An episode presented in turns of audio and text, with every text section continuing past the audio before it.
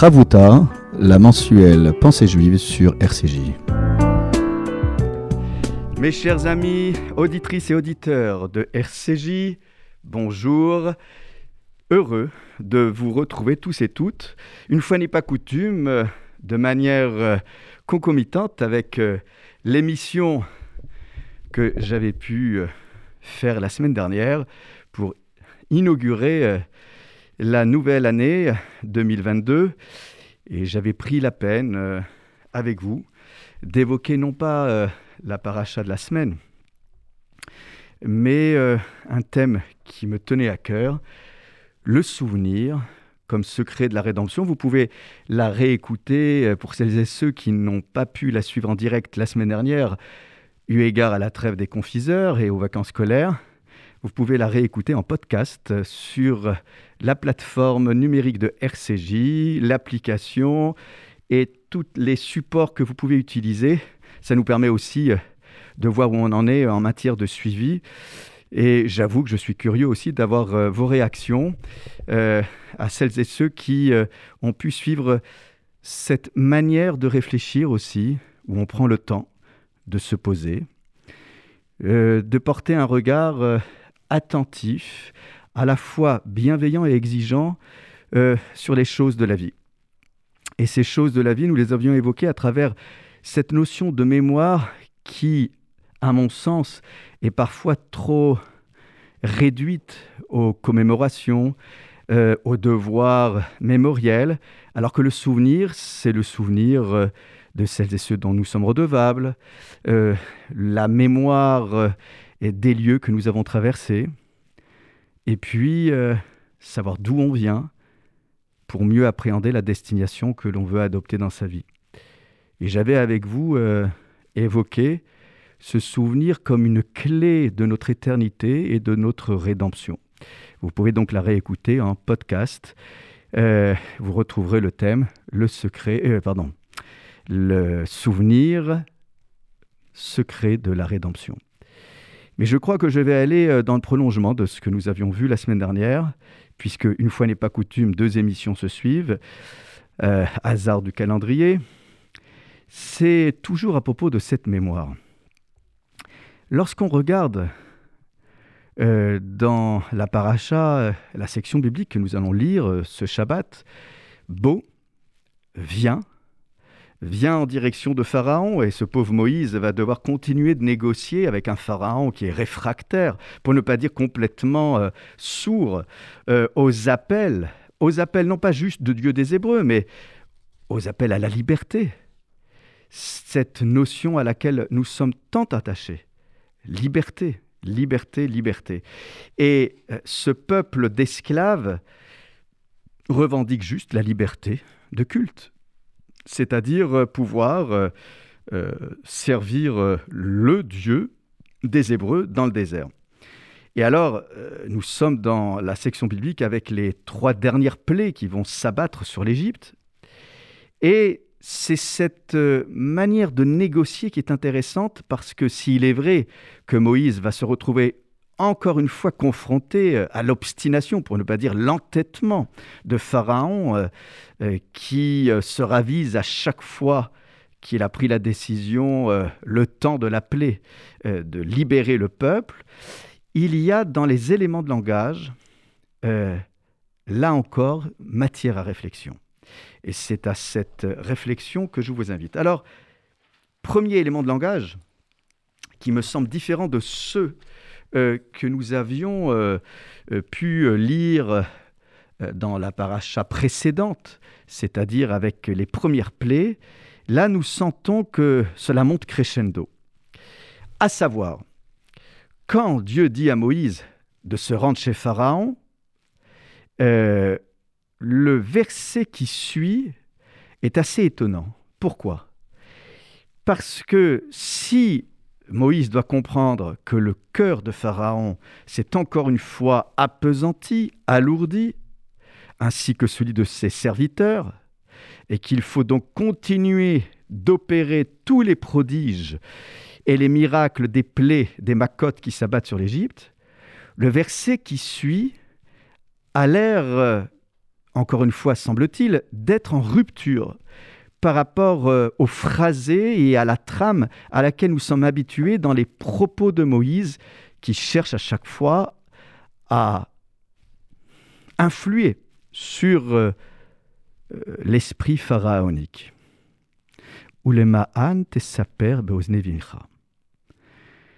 Et afin que tu racontes à ton fils,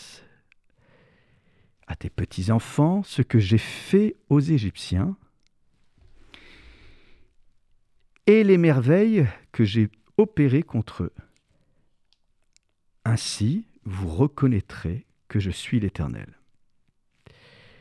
Autant on peut comprendre que le discours de Moïse doit s'adresser à Pharaon pour le convaincre une fois pour toutes de libérer le peuple d'Israël, autant nous sommes quelque peu perplexes face à un discours qui devrait s'opérer à l'endroit d'hommes et de femmes qui sont esclaves, dont l'esprit a été annihilé par les travaux forcés imposés par Pharaon. Un cœur infamé, un esprit asservi, peuvent-ils être vraiment réceptifs? Au message spirituel, au message de liberté. Comment peut-on imaginer un seul instant que les enfants d'Israël soient réceptifs à cette injonction de raconter à leurs enfants et à leurs petits-enfants, alors qu'ils ne sont même pas sûrs de pouvoir véritablement se libérer des griffes de l'oppresseur égyptien? De surcroît, n'est-il pas prématuré d'annoncer euh, cette transmission nécessaire alors que le processus de libération avec les plaies n'est pas achevé? Comment peut-on donc être sûr et convaincu, même si on est le plus grand des croyants, qu'il faut euh, tout de suite commencer à raconter? Et raconter, c'est maintenant, puisque les enfants, ils sont là. Les petits-enfants ne sont-ils peut-être pas présents? Dans un navire plus ou moins proche Et donc, on voit bien qu'il y a au premier abord, vous me rétorquerez que c'est normal, il faut se projeter dans l'avenir, et même si on est encore enfermé, eh bien on imagine un moment et un lieu dans lequel on pourra raconter à ses enfants ce que nous avons vécu et enduré, mais ce que nous avons aussi ressenti comme les prémices de la libération.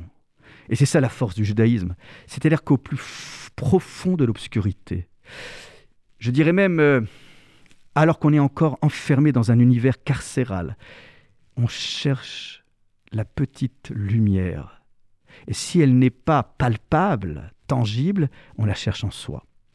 Ce sont donc ces ressources insoupçonnées, parce que nous sommes un peuple qui n'a jamais cessé de chanter, d'espérer, de rêver, parce que le ressort du récit, prendre le temps de raconter, participe déjà de ce travail thérapeutique de libération de la parole. C'est donc une invitation à la libération de la parole à laquelle nous assistons, certes peut-être de manière prématurée, mais un peuple qui a été bâillonné, un peuple qui a été enfermé, on lui annonce, avant même qu'il soit véritablement sorti d'Égypte, qu'il est déjà capable de se réapproprier une liberté de ton, une liberté de parole. Voilà le projet qui apparaît en germe dès le début de la paracha de Beau, dès le début du chapitre 10, afin que tu racontes. C'est ce récit que nous faisons euh, tous les ans autour de la table de Pessah. N'avons-nous pas ressenti des émotions fortes lorsque un convive ou un ascendant, grand-père, grand-mère, ou parfois un invité de passage ressent le besoin de parler, ou plutôt nous l'invitons à parler et il raconte sa propre sortie d'Égypte personnelle. La soirée de Pascal a ceci de magique, c'est que si nous prenons le temps, non pas d'expédier la soirée, hein, souvent on a tendance à vouloir expédier la soirée pour tout de suite passer à table, non. C'est pour ça qu'on a cette vieille coutume de ne pas installer tous les couverts pour annoncer la couleur aux convives. Non, cette fois-ci, c'est pas un repas shabbatique, c'est pas un repas de fête.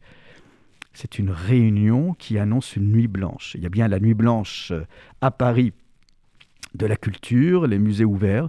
Eh bien, il y a une nuit blanche qui est peut-être aussi importante que la veillée de Shavuot, la veillée d'études, où là, en famille, nous allons libérer toutes les paroles. Et chacun va pouvoir euh, exprimer son ressenti. Ah oui, nous prenons le risque, le risque de provoquer euh, euh, parfois des petits drames familiaux ou parce que un ou une a peut-être trop libéré la parole, il y a parfois des non-dits qui s'expriment. Mais n'avons-nous pas comme vocation, mes chers amis, de faire l'éloge du risque? Le risque d'une parole libérée, certes encadrée, certes respectueuse de l'autre dans le pur débat contradictoire, eh bien c'est ce risque-là auquel Dieu invite Moïse. Moïse, ta liberté de parole doit être préservée vis-à-vis de Pharaon, mais tu dois aussi transmettre à celles et ceux qui ont l'impression de ne plus être entendus. Cette majorité silencieuse, ou cette minorité silencieuse, annonce-leur que le temps viendra où ils pourront parler, où ils pourront se libérer. Je n'oublie jamais que Simone Veil racontait à chaque fois qu'elle prenait la parole dans des moments de mémoire, de cérémonie, qu'on ne voulait pas écouter les déportés lorsqu'ils sont rentrés parce qu'il fallait reconstruire, parce qu'il fallait euh, euh, mettre en avant euh, non pas les parts obscures de l'histoire de France ou de l'histoire de l'humanité, mais plutôt mettre en avant la lumière, la lumière de la résistance, la lumière des libérateurs, certes encore une fois importante à souligner, et nous rappelons toujours la mémoire des justes qui ont caché des juifs. Mais c'est cette libération de la parole que nous devons, que nous devons mettre en avant. Eh bien, mes chers amis, nous allons poursuivre cette réflexion sur la libération de parole, euh, cette parole qui m'est donnée. Euh, j'en mesure aussi le privilège d'être sur RCJ deux fois par mois. et je remercie encore une fois RCJ euh, de pouvoir me donner la possibilité de m'exprimer peut-être différemment que dans les endroits où j'ai l'habitude de m'exprimer. Euh, RCJ, c'est à l'écoute de votre vie, mais c'est à l'écoute aussi des paroles des uns et des autres. Et la parole rabbinique, eh bien, euh, peut s'exprimer sur RCJ. Et c'est tout à l'honneur de la radio RCJ. Nous allons tout de suite nous retrouver euh, après une pause rafraîchissante avec ce couple que nous adorons, Yonana, À tout de suite.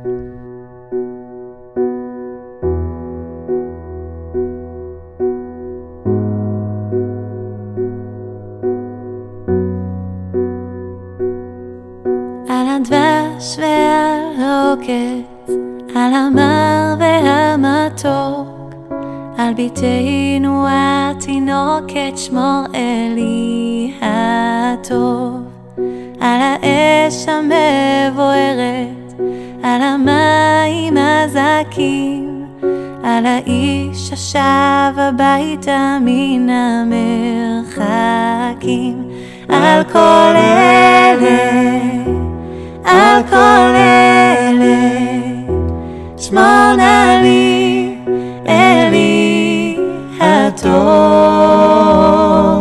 על הדבש ועל העוקץ, על המר והמתוק, על נטע הכל נטוע תשכח את התקווה, השיבני ואשובה אל הארץ הטובה. שמור לי על זה הבית, על הגן, על החומה. מיגון, מפחד פתע וממלחמה. שמור על המעט שיש לי, על האור ועל הטף, על הפרי שלא הבשיל עוד ושנאסף, על כל אלה. Eh bien, c'est avec euh, cette euh, mélodie très douce chanté par ce couple que je voudrais, avant de poursuivre, rappeler la mémoire. Des victimes de l'attentat de Charlie Hebdo, de des victimes de l'attentat de l'hypercacher, de Montrouge, du Bataclan et puis euh, de toutes ces victimes euh, d'un islamisme radical qui euh, fait honte au message des grandes religions monothéistes. Le Dieu unique de ce patrimoine abrahamique ne peut pas on ne peut pas imaginer qu'il puisse se délecter du sang versé. Toutes les créatures humaines sont les créatures de Dieu.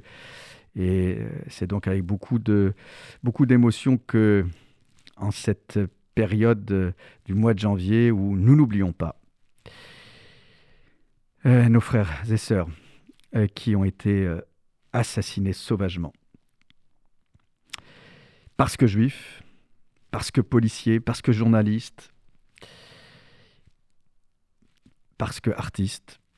Voilà, donc nous dédions cette deuxième partie d'étude à leur mémoire. Alors poursuivons, si vous le voulez bien, euh, sur cette question euh, de transmission. Nous avons bien compris, les enfants d'Israël doivent déjà se préparer euh, à raconter, alors qu'ils sont encore enfermés, alors qu'ils ne sont même pas sûrs de pouvoir accompagner leurs enfants en dehors d'Égypte. Qui dit sortir d'Égypte, mais où s'installer? Dans le désert, dans la terre d'Israël, ça aussi, c'est une chose assez étonnante parce que on va leur annoncer qu'ils vont être délivrés, qu'ils vont être adoptés comme le peuple aimé, choisi. On va même leur parler de la terre d'Israël. Mais encore une fois, tout cela semble si prématuré. Alors, je voudrais vous, interpeller sur un mot qui débute donc le verset 2 du chapitre 10, ou les Ma'an. Si vous euh, regardez attentivement euh, ce mot, nous voyons qu'il y a au-dessus de ce mot un signe musical, ce qu'on appelle un signe Elion, c'est-à-dire supérieur. Il n'est pas au-dessous, vous avez des signes musicaux qui sont en dessous des mots, et puis vous avez des signes musicaux qui sont au-dessus. Donc le lecteur de la Torah va devoir euh, adopter euh, une note musicale vers le haut, c'est-à-dire une note aiguë. Donc, ulema an, il y a une césure, c'est-à-dire que euh, le mot ma'an, afin que, saper, tu raconteras, sont tous les deux isolés par ce qu'on appelle des césures musicales. Alors si euh, je le chantais, alors bien évidemment, euh, j'ai la musique euh, ashkenaz, ne m'en voulez pas, mais on retrouve la même intonation dans le rite séfarade. Cela donnerait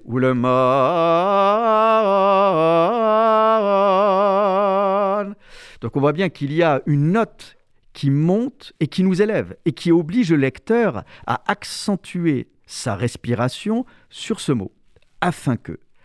Eh bien, mes chers amis, nos exégètes ont cherché le même mot ailleurs. Et l'endroit le plus connu, eh bien, c'est dans les dix commandements. Honore ton père et ta mère.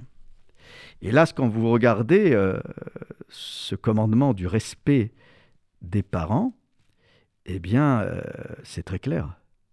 Il est écrit les ma'an, et là aussi vous avez un signe supérieur musical qui oblige le lecteur à accentuer sur ce mot, Honore ton père et ta mère, afin que, donc toujours ce afin que, tes jours se prolongent sur la terre. Il y a donc ici un ressort d'éternité, de longévité. Oui, à l'instar du respect des parents qui conditionne la survie d'une société humaine, une société qui ne respecte pas ses aînés et condamnée à mourir, à l'instar de ce commandement, de cette injonction, eh bien l'injonction de raconter à ses enfants conditionnerait non pas juste la libération, mais la survie d'un peuple qui a été malmené.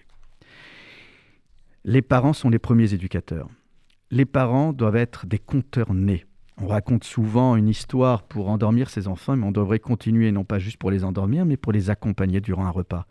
Il n'y a pas d'âge pour entendre l'histoire racontée par ses parents ou ses grands-parents. Et il n'y a pas d'âge pour continuer euh, à raconter des histoires à ses enfants, ses petits-enfants et ses arrière-petits-enfants. Il semblerait donc que selon les commentateurs, même si un être humain a l'esprit embrumé, même si un être humain a ce qu'on appelle une déaga, c'est-à-dire un souci, une préoccupation, il est dans le creux de la vague, il a le vague à l'âme. Rien ne justifie à ce qu'il s'arrête de parler et de raconter une histoire à ses enfants. Et souvent, avec les fractures que nous avons subies, souvent, il n'y avait plus de transmission. Je ne parle même pas de transmission euh, d'identité juive, je parle même de l'histoire familiale. On ne racontait pas, il y avait des sujets tabous, il y avait des non-dits familiaux. Ce n'est pas bon, parce qu'on se les, croyez-moi, on se les coltine, pour parler crûment, euh, de génération en génération. Et puis alors, après, c'est plus des casseroles, c'est des marmites qu'on se transmet de génération en génération. Eh bien, ceci est particulier à la tradition juive, c'est qu'il faut euh, se libérer, il faut lester tout cela. Il faut euh, se libérer un espace mental. Alors je ne dis pas qu'il faut se décharger sur les autres, mais l'histoire est vecteur d'émotions, d'affect. Alors oui, même si les enfants d'Israël avaient toutes les raisons de ne plus croire dans ce Dieu, même si c'était le Dieu des ancêtres, ne plus croire aux valeurs qui ont été transmises de génération en génération, il leur incombait, et c'était le rappel à l'ordre d'une certaine manière, fait par Dieu à Moïse, que Moïse devait faire aux enfants d'Israël, il leur incombait de continuer à éduquer leurs enfants, même dans l'enfermement, même dans l'obscurité, de leur parler de la tradition de leurs parents, de leurs grands-parents, d'avoir, je, dirais toujours que, en fait, et c'est ce que je vois avec certains parents, il faut être honnête. Il faut dire, écoutez, moi je vous propose je vous accompagne pour la bar mitzvah, pour la bat mitzvah, pour que vous ayez les moyens de choisir de faire ou de ne pas faire. Mais on ne peut pas euh, euh, je dirais, empêcher la transmission des valeurs. Après, libre aux uns et aux autres de faire leur tri. Et rien ne justifie la rupture de l'éducation. Et, et, quelles que soient du reste les épreuves que nous traversons, éduquer ses enfants, ses petits-enfants, c'est le rôle qui nous incombe pour conditionner cette longévité dont je parlais il y a quelques instants, afin que tu racontes afin que tes jours se prolongent. En somme, c'est cela qui fait le ressort de l'éternité d'un peuple, c'est d'écrire et de continuer d'écrire son histoire. Me semble-t-il, dans les mois qui viennent, celles et ceux qui sont candidats à la présidence de la République devront non pas juste constater euh, les carences, les échecs, les écueils, mais devront faire rêver et proposer aux électeurs et électrices de continuer à écrire une histoire. Et vous le voyez dans les commentaires, pour conclure sur cette notion, dans les commentaires euh, à propos de cette obligation de transmettre, ce qui fait l'essence même de la transmission, c'est précisément que nous avons des choses à raconter. En somme, si on voulait faire le lien entre les deux versets qui apparemment n'ont aucun rapport. C'est de dire que je continue à exercer mon bras libérateur en multipliant les plaies, parce que c'est vrai que Dieu aurait pu euh, libérer en une seule fois, non, la multiplication des prodiges. Vous savez, durant la soirée de Pessah, nous nous amusons avec les rabbins à euh, compter les plaies. Certains disent qu'il y en avait plus que dix, et on compte celles et ceux qui se sont euh, exprimés aux abords de la mer Rouge, et on multiplie. Pourquoi multiplier? Pour nourrir l'imagination pour que nous soyons de plus en plus créatifs. Plus nous raconterons des histoires et plus nous nourrirons un imaginaire. Et l'imaginaire, c'est la force mentale, c'est la force de l'esprit. En somme, ce que nous pourrions dire et faire une autre lecture, c'est que euh, je multiplierai les prodiges, non pas juste pour convaincre Pharaon, mais pour nourrir votre imaginaire afin que vous puissiez avoir de quoi raconter à vos enfants. En somme, euh, l'interprétation un peu audacieuse que nous pourrions faire, c'est que si euh, les plaies se sont multipliées, ce n'était pas juste pour forcer la main de Pharaon, mais c'était surtout et aussi pour euh, donner du matériau, de la matière aux enfants d'Israël afin qu'ils soient des parents et des éducateurs, et des éducateurs rempli de convictions, si ce n'est de convictions, rempli d'histoires à raconter. Eh bien, ce soir, je vous invite à raconter une histoire que vous avez vécue durant la semaine, autour de la table shabbatique, pour faire vivre votre Shabbat, pour faire vivre votre famille et pour faire vivre l'imaginaire de nos enfants. À très vite. Shabbat Shalom. À très bientôt. Au revoir.